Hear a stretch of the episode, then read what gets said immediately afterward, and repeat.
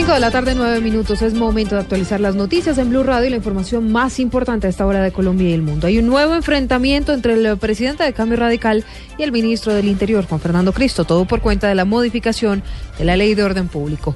En el Congreso de la República, Camila Correa. El representante y director de Cambio Radical, Rodrigo Lara, dijo que votará negativo el proyecto, ya que no hay suficiente información para lograr un voto ilustrado. Criticó al ministro del Interior, Juan Fernando Cristo, por el afán de aprobar el proyecto. El proyecto lo veo que se tramita aquí en el Congreso de la República de espaldas al país. Yo no he visto que el doctor Cristo se desplace a las regiones, que se reúna con los alcaldes de los departamentos, digámoslo así, cruciales, que es donde se van a salir estas zonas. El ministro del Interior, Juan Fernando Cristo, no respondió, pero pidió el apoyo unánime para aprobar el proyecto de ley. Quiero pedirle a los partidos del Pacto con la Paz, a los partidos que han acompañado al presidente de la República en este esfuerzo durante estos años, que aprobemos este texto del articulado. Dijo que si los partidos que han estado comprometidos con el proceso de paz no confían en la responsabilidad y capacidad del presidente, será una decisión política que tendrá que tomar el Senado. María Camila Correa, Blue Radio. María Camila, gracias. Cinco o diez minutos. La Contraloría detectó pérdidas por 33 mil millones de pesos en la Unidad Nacional de Protección. Marcela Vargas. Habían muchas cosas pues, que ya tenían un plan de mejoramiento y otras que ya se habían detectado por parte de la unidad y se habían tomado las medidas correspondientes para, para subsanar algunos errores. Sin embargo, pues esto corresponde a la operación de la unidad entre el 2012 y el 2014. 5-11 minutos era el director de la Unidad Nacional de Protección, Diego Mora, respondiendo justamente a este llamado de la Contraloría, que repetimos detectó pérdidas por 33 mil millones de pesos al interior de esa entidad. 5 de la tarde, 11 minutos, el ministro de Agricultura advirtió que en Colombia se está comiendo muerto. Esto al insistir que los frigoríficos en el país no cumplen con todas las normas. Diego Monroy. El ministro de Agricultura, Aurelio Iragorri, aseguró que no se empleará el plazo para que 30 frigoríficos del país se pongan al día con las normas requeridas para el procesamiento de carne. De no cumplir con los solicitados, serán cerrados. Estamos exportando una de las mejores carnes del mundo al exterior, con un incremento en las exportaciones de más del 150% y logramos cambiar el destino que era el 97% de las exportaciones de carne se iban a Venezuela. Ahora estamos yendo a distintos países del mundo, la Liga Árabe, etcétera. Y mientras tanto los colombianos estamos comiendo muerto. Esa es la verdad, comemos carne que no tiene procesos de refrigeración ni de congelación, que no tiene ese canal de frío, que no, no está cumpliendo con las normas establecidas. El jefe de la cartera de Agricultura aseguró que a los pequeños frigoríficos del país se les entregará un proyecto modelo para que cumplan con las especificaciones del INVIMA y del ICA. Diego Fernando Monroy, Blue Radio. 512, Diego, gracias. En Cali se reportan tres homicidios. Los detalles con François Martínez. François, buenas tardes. Buenas tardes, eh, Silvia. Hace pocos instantes eh, se presentó dos atentados sicariales en el sur de Cali que dejan tres personas muertas y dos más heridas. Uno de los hechos se presentó en la panadería Paso Pan, al sur de esta ciudad. Allí dos personas fueron asesinadas y una más resultó herida. El comandante operativo de la Policía Metropolitana, el coronel George Quintero. En este momento tenemos una persona que trabaja aquí en la panadería en el momento de los disparos, sale lesionada, en este momento ya está fuera de peligro. ¿A qué se atribuye inicialmente esta situación? Bueno, en este momento es materia de investigación, hay algunas hipótesis, estamos tratando con policía judicial acertar en lo que nos están informando. Entre los heridos hay una mujer, se investiga si los casos están relacionados y si correspondería a venganzas por el denominado préstamo del gota a gota. Desde Cali, François Martínez, Blue Radio.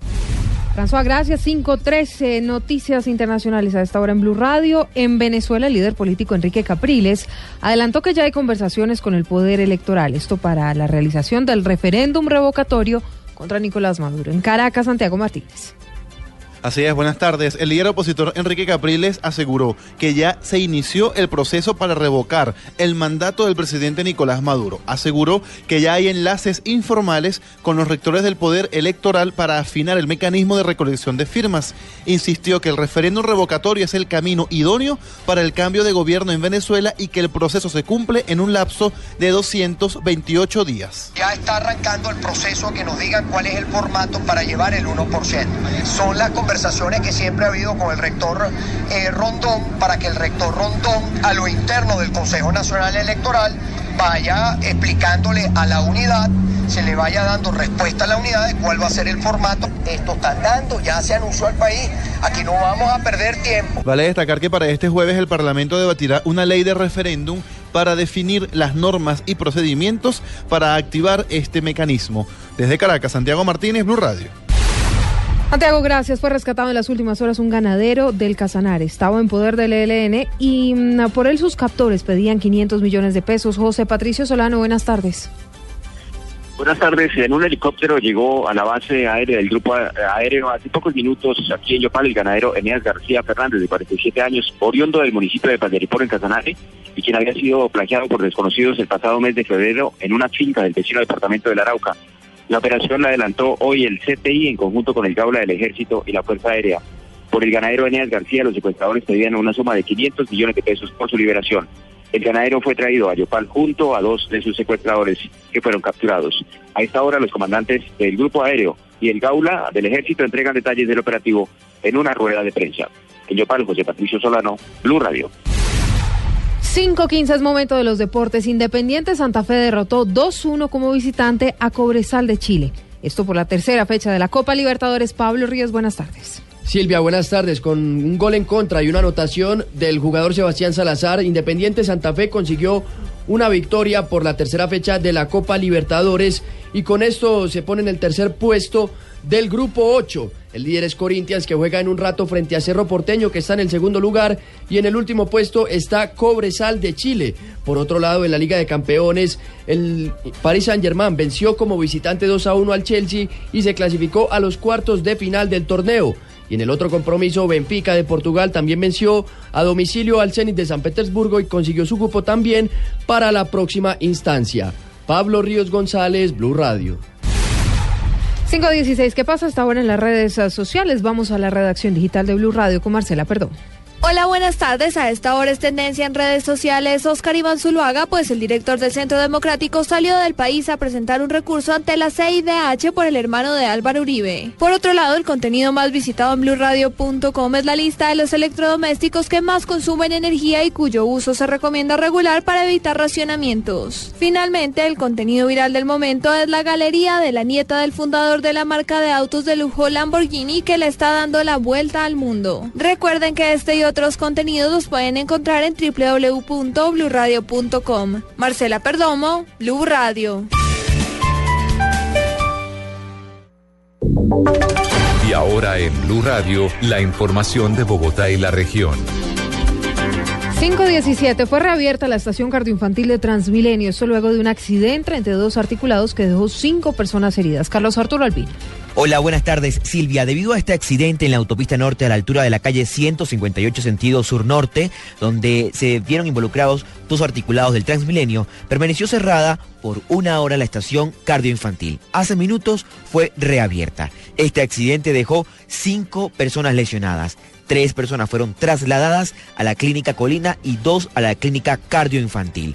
Por los momentos, movilidad solo reporta congestión vehicular en la zona. Y si hablamos de materia de movilidad, a esta hora bomberos de la estación Caobos atienden un accidente de tránsito en la calle 127 con carrera 55, Prados Veraniego. Se trata de una camioneta que colisionó con un árbol. No se reportan lesionados. Carlos Arturo Albino, Blue Radio. Crece el caos en la vía Bogotá-La Calera. Diariamente miles de personas sufren por los interminables trancones en la zona y claman soluciones definitivas. Información especial en Blue Radio. 518. Los conductores de servicio público allí en esa zona, en la calera, se quejan porque por cuenta de los trancones sus recorridos se llegan a demorar alrededor de una hora y media. Iván Aldana.